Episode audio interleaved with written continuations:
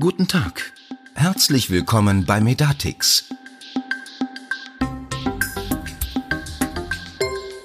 Hallo, liebe Zuhörer und herzlich willkommen zu einem neuen Podcast. Mein Name ist Lukas Zahner. Ich bin heute mit meinem Gast Susanne Popp, Leiterin der Medatix Akademie hier in unserem Tonstudio. Hallo, Frau Popp. Ja, ein herzliches Servus aus Bamberg an die Zuhörer. Schön, dass Sie da sind. Ja, vielen Dank, freue mich auch. Wir haben heute ein ganz spannendes Thema, aber bevor wir jetzt zum Thema kommen, können Sie vielleicht kurz erklären, was denn die Medatix Akademie ist, was sie macht und wie lange sie schon gibt? Oh ja, das mache ich natürlich sehr gerne. Die Akademie ist 2007 ja, zur Welt gebracht worden, kann man sagen, war gar nicht so geplant. Wir hatten eine Idee, ein Schulungskonzept, ein sehr schlankes Schulungskonzept zu entwickeln zum Thema Qualitätsmanagement. Seit 2006 sind ja Arztpraxen verpflichtet, ein Qualitätsmanagementsystem einzuführen und weiterzuentwickeln. Und wir haben da ein ganz schlankes Schulungskonzept entwickelt, wo wir Praxen eben in die Lage versetzt haben, innerhalb von zwei Terminen, vier bis fünf Stunden, die gesetzlichen, sag mal, die Basis von gesetzlichen QM-Anforderungen zu erfüllen ja, da war noch gar nicht geplant, dass wir mal eine Akademie werden, sondern es war erstmal nur eine Idee, die sehr gut angekommen ist in den Praxen. Und durch die enge Verbindung, die wir zu den Praxen hatten in der Begleitung, in dem Aufbau von QM, haben wir relativ schnell auch andere Themen gefunden, die eben für Praxen auch interessant sein konnten. Das waren insbesondere auch viele gesetzliche, behördliche Themen wie Datenschutz, Arbeits- und Gesundheitsschutz, Hygienemanagement, Notfallmanagement.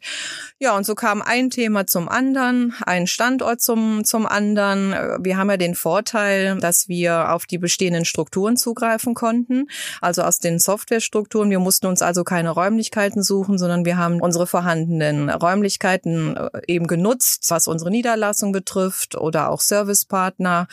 Ja, und heute sind wir ziemlich stolz auf das, was daraus geworden ist aus ähm, einer QM-Idee. Immerhin haben über 35.000 Teilnehmer uns ihr Vertrauen geschenkt.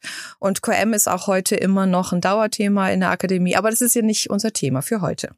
Arbeiten dann auch alle Kunden der Medatix Akademie mit einem Software-System der Medatix? Nein, das, auch darüber sind wir sehr stolz, muss man sagen, dass wir doch in den letzten vergangenen Jahren als ganz neutraler Weiterbildungsanbieter im Markt wahrgenommen werden. Denn über 70 Prozent unserer Teilnehmer arbeiten nicht mit einem Softwaresystem der Medatix. Dann kommen wir jetzt zum eigentlichen Thema. Erstmal danke für die kurze Einleitung. Das Hauptthema ist heute ja Blended Learning. Sie haben ja ein neues Blended Learning Konzept hier in der Akademie für Ihre Kunden entwickelt. Vielleicht können Sie einfach mal kurz erklären, was ist denn Blended Learning? Was kann man sich darunter vorstellen?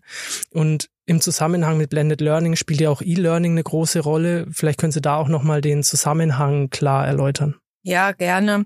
Also auch ein Weiterbildungsanbieter kann sich ja dem Digitalisierungstrend nicht entziehen. Und wenn man so im Internet ähm, die Mitbewerber, Mitstreiter beobachtet, wird viel im Moment von Blended Learning gesprochen. Also ist irgendwie in aller Munde gerade Blended Learning. Ist auch entstanden oder gewachsen natürlich aus dem Digitalisierungstrend, weil hier eben unterschiedliche Lernformate zusammengebracht werden können natürlich auch eben durch die Möglichkeiten, die eröffnet worden sind durch die Digitalisierung. Also das ist E-Learning. Ähm, wenn wir von Digitalisierung sprechen, sprechen wir eben auch von E-Learning. Und das Besondere an unserem Konzept ist, dass wir äh, erstens mal das Ganze ein bisschen interessanter gestalten können für den Teilnehmer.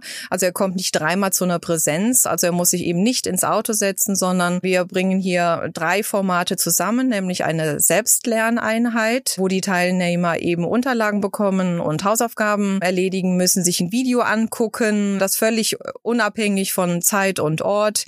Die zweite Phase besteht dann aus einem Webinar, was eben auch wieder digital erfolgt, also in einem virtuellen Schulungsraum, so nennen wir das immer. Da gibt's dann unterschiedliche Termine zur Auswahl für die Teilnehmer. Also die Teilnehmer können sich einen Webinartermin, der für sie passt, raussuchen. Und am Ende gibt's dann einen Präsenztermin, der natürlich wieder an einem regionalen Standort stattfindet, wo es dann auch eine Lernerfolgskontrolle gibt. Ja, und das macht das Ganze ziemlich rund und auch attraktiver, weil eben ja der, die Teilnehmer eben nur noch einmal zu einer Präsenz fahren müssen und nicht dreimal im Auto sitzen. Jetzt ist es ja so, wenn ich zu einer Präsenzschulung fahre, also wie Sie jetzt gerade gesagt haben, man fährt zum Beispiel dreimal an den Standort, geht in den Schulungsraum, setzt sich hin und dann fängt dieser klassische Frontalunterricht an. Das ist ja ein System, das sich jetzt jahrzehntelang durchgesetzt hat. Jeder kennt es aus der Schule, jeder kennt es aus der Uni oder eben jetzt auch von Schulungen wie bei uns. Warum haben Sie sich dann ähm, dazu entschlossen, jetzt da einen Schnitt zu machen und zu sagen, ich breche dieses System auf und gehe mal einen ganz anderen Weg im Sinne von Blended Learning? Und gibt es denn vor dem Hintergrund eine Zielgruppe fürs Blended Learning?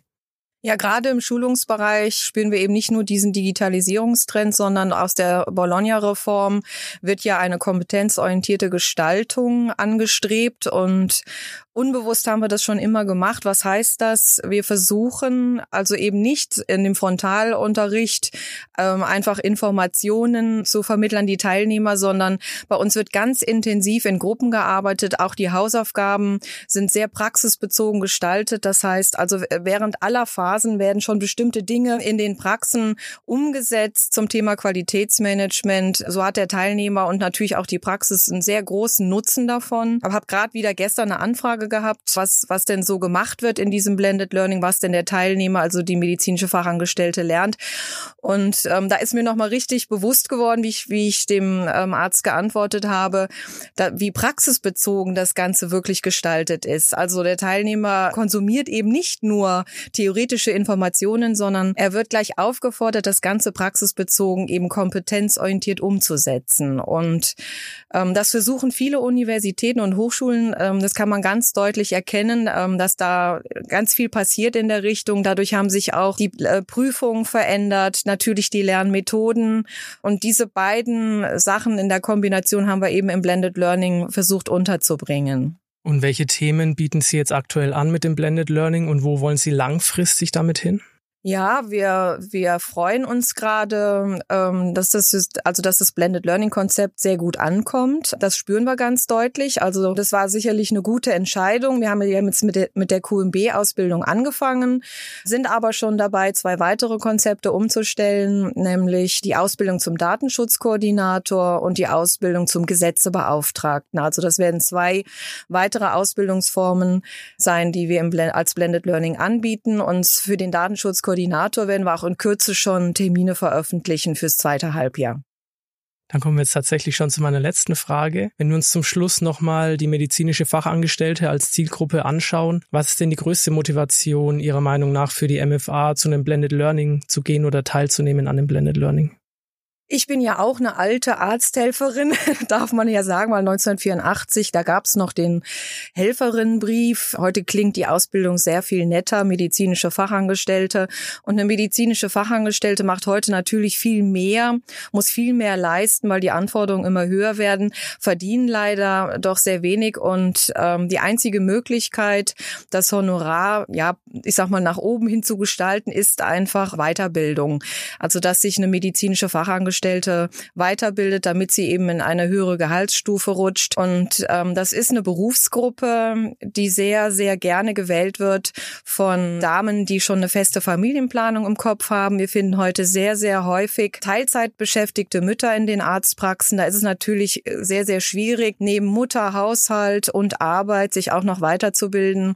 Und ähm, auch, auch diesen Aspekt haben wir natürlich bei dem Konzept mit berücksichtigt.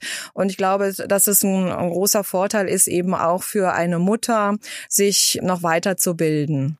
Dann vielen Dank für die vielen Informationen zum neuen Blended Learning Konzept hier von Ihnen aus der Medatix Akademie. Ja, sehr gerne.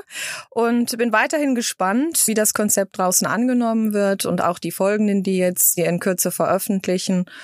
Ja, vielen Dank, dass ich ähm, auch mal ein bisschen was über die Akademie berichten durfte und freue mich schon zu einem neuen Thema, wenn wir uns vielleicht hier wiederfinden in Bamberg. Ja, schön. Dann bis bald und dann kann ich mich auch noch von den Zuhörern verabschieden und kann nur noch sagen, bleiben Sie neugierig und bis zum nächsten Mal.